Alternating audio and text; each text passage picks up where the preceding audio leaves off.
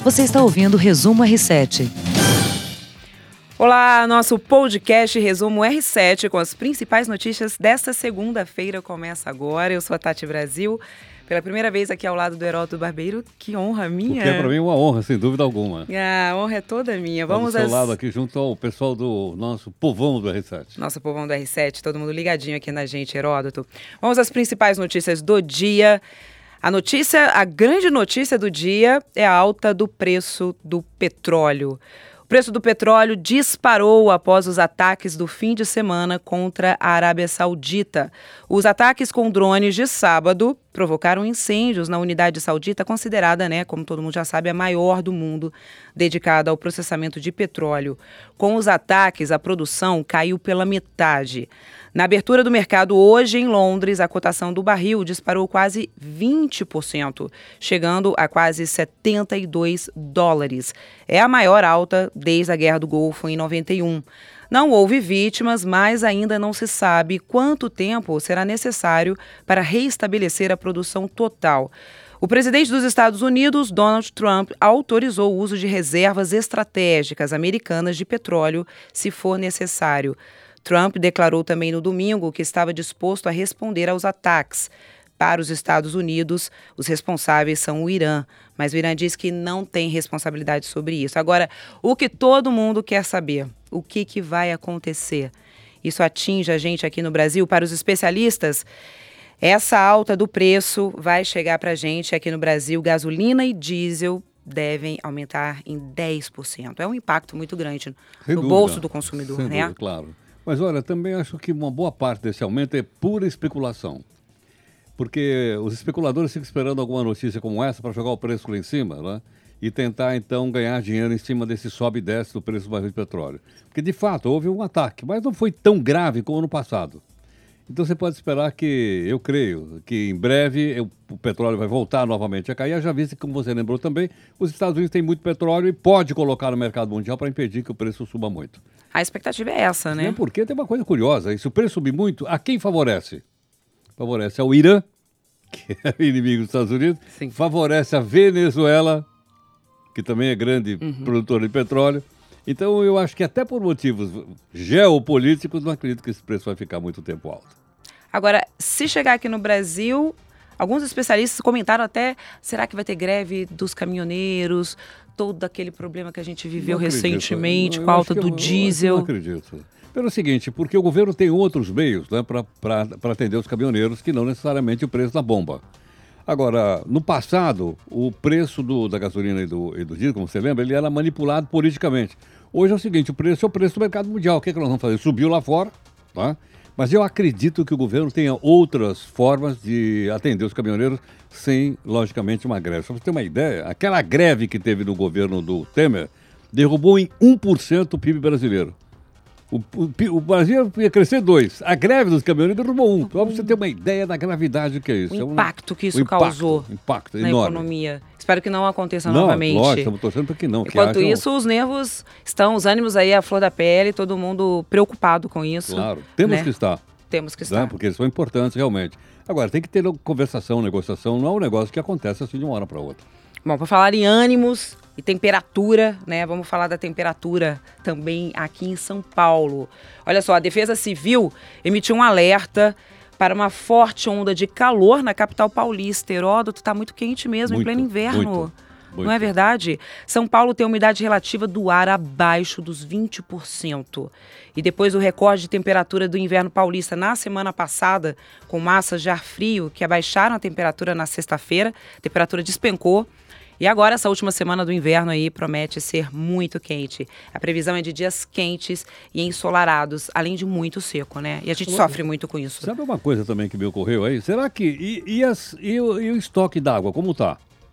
Não chove, gente. Entendeu? Eu vi lá que a Cantareira, que é o maior deles, está com metade do estoque de água. E eu não estou vendo, eu, eu, vou sair daqui e vou juntar meu pessoal lá e dizer, escuta, vamos dar uma olhada para ver como é que estão as represas lá? Porque eu acho que é um negócio para a gente olhar, né? Sim, ninguém mais fala nisso, né? Porque antigamente havia uma campanha forte, maciça, para conscientizar a população, para economizar, economizar, a água. Exatamente. Agora parece que todo mundo esqueceu, não, não, ontem, ninguém se preocupa mais com isso. Eu passei numa rua aqui perto e o cara estava lavando a calçada com aquela maquininha de pressão. Eu até fiquei pensando com meus botões, falei, será que está sobrando água? Não é possível, pô.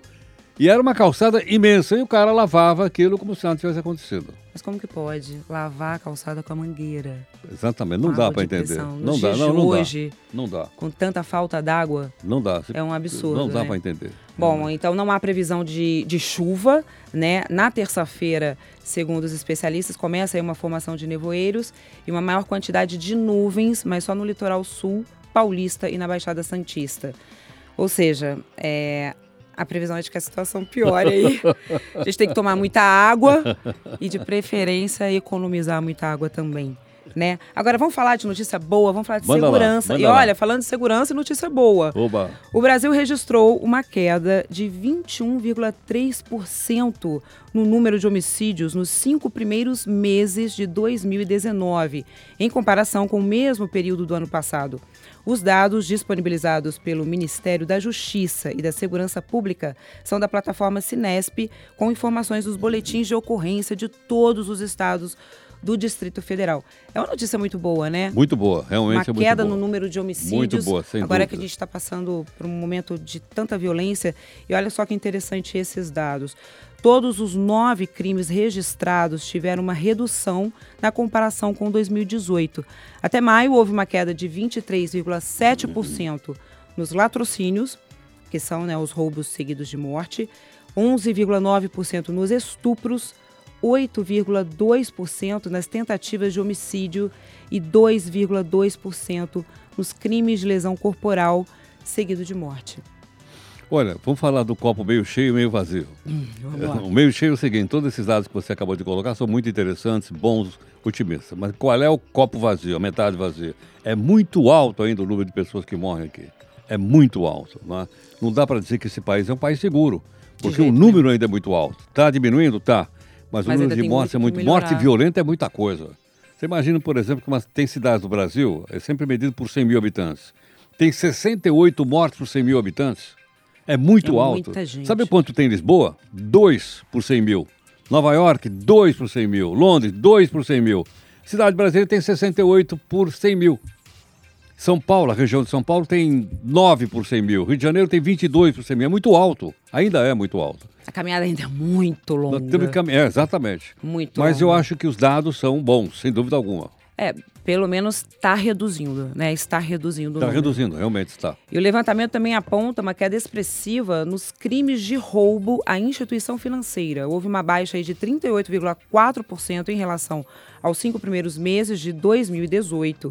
O Sinesp mostra que os crimes de roubo de carga, roubo de veículo e furto também uhum. seguem em queda mas a gente acompanha no noticiário aí.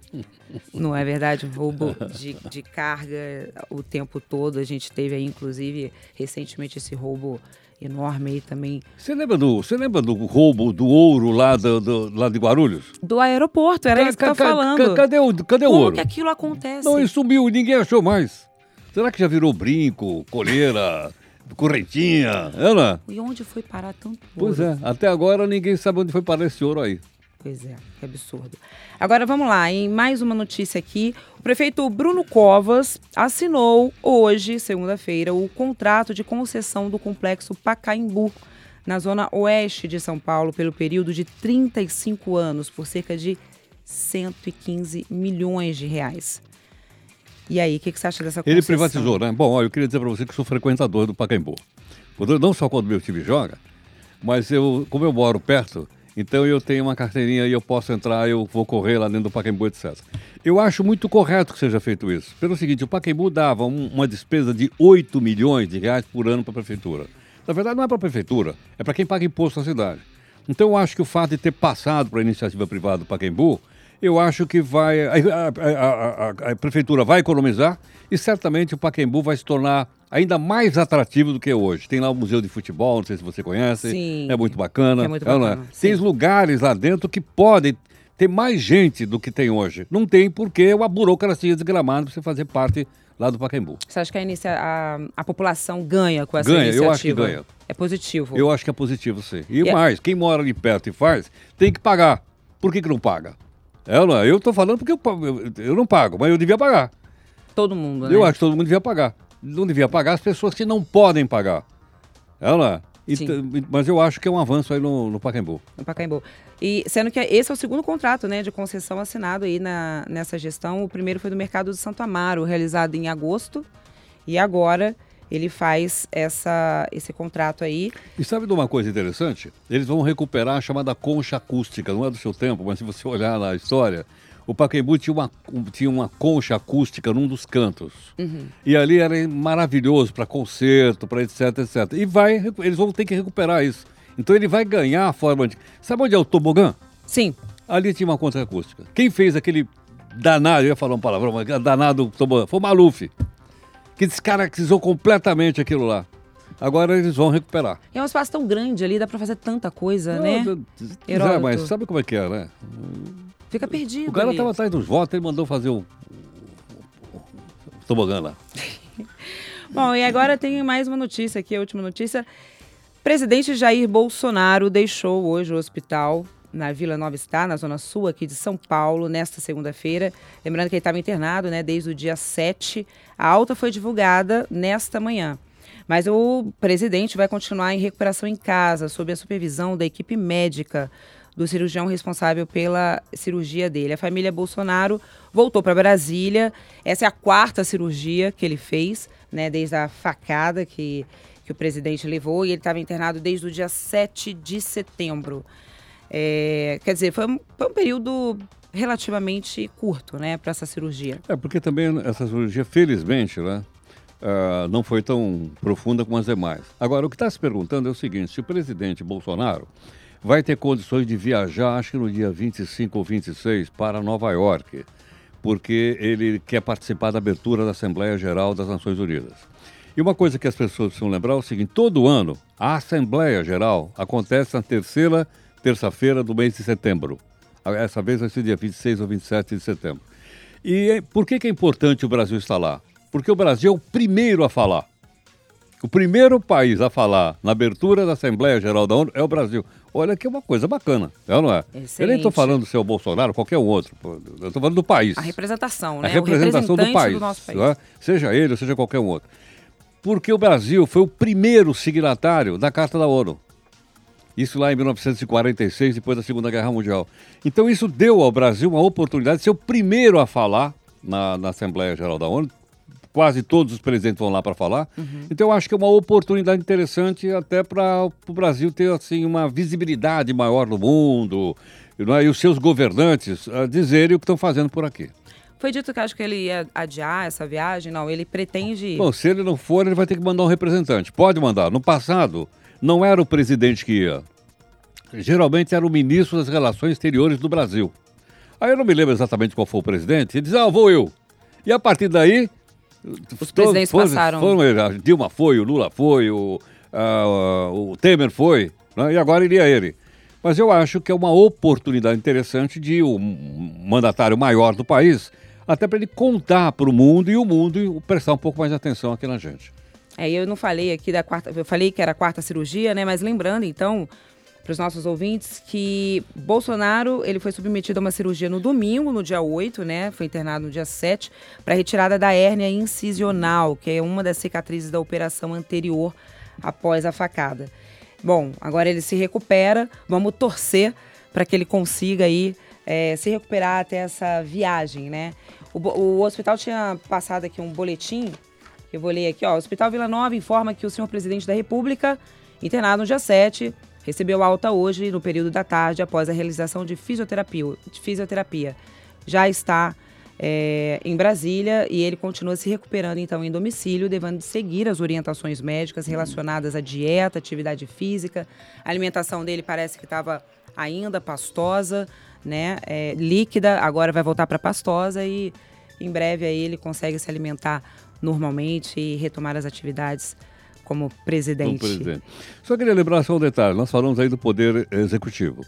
E vamos dar uma olhadinha no lado do Poder Legislativo. Acho que tem duas coisas que o cidadão brasileiro eh, deve atentar para essa semana. Deve voltar a ser discutido no Senado o financiamento das campanhas eleitorais, de coisa de 2 bilhões de reais. Então está faltando dinheiro para tudo e os caras ainda querem pegar 2 bi para financiar as campanhas do ano que vem. Esse é um ponto. O segundo é se vai ou não ser prote prote protocolada a tal da CPI do Lava-Toga que precisa de 27 assinaturas de senadores, tinha 27, aí um tirou, caiu para 26, aí voltou para 27 e parece que hoje está com 27 novamente. Então nós vamos acompanhar para informar as pessoas do que está acontecendo.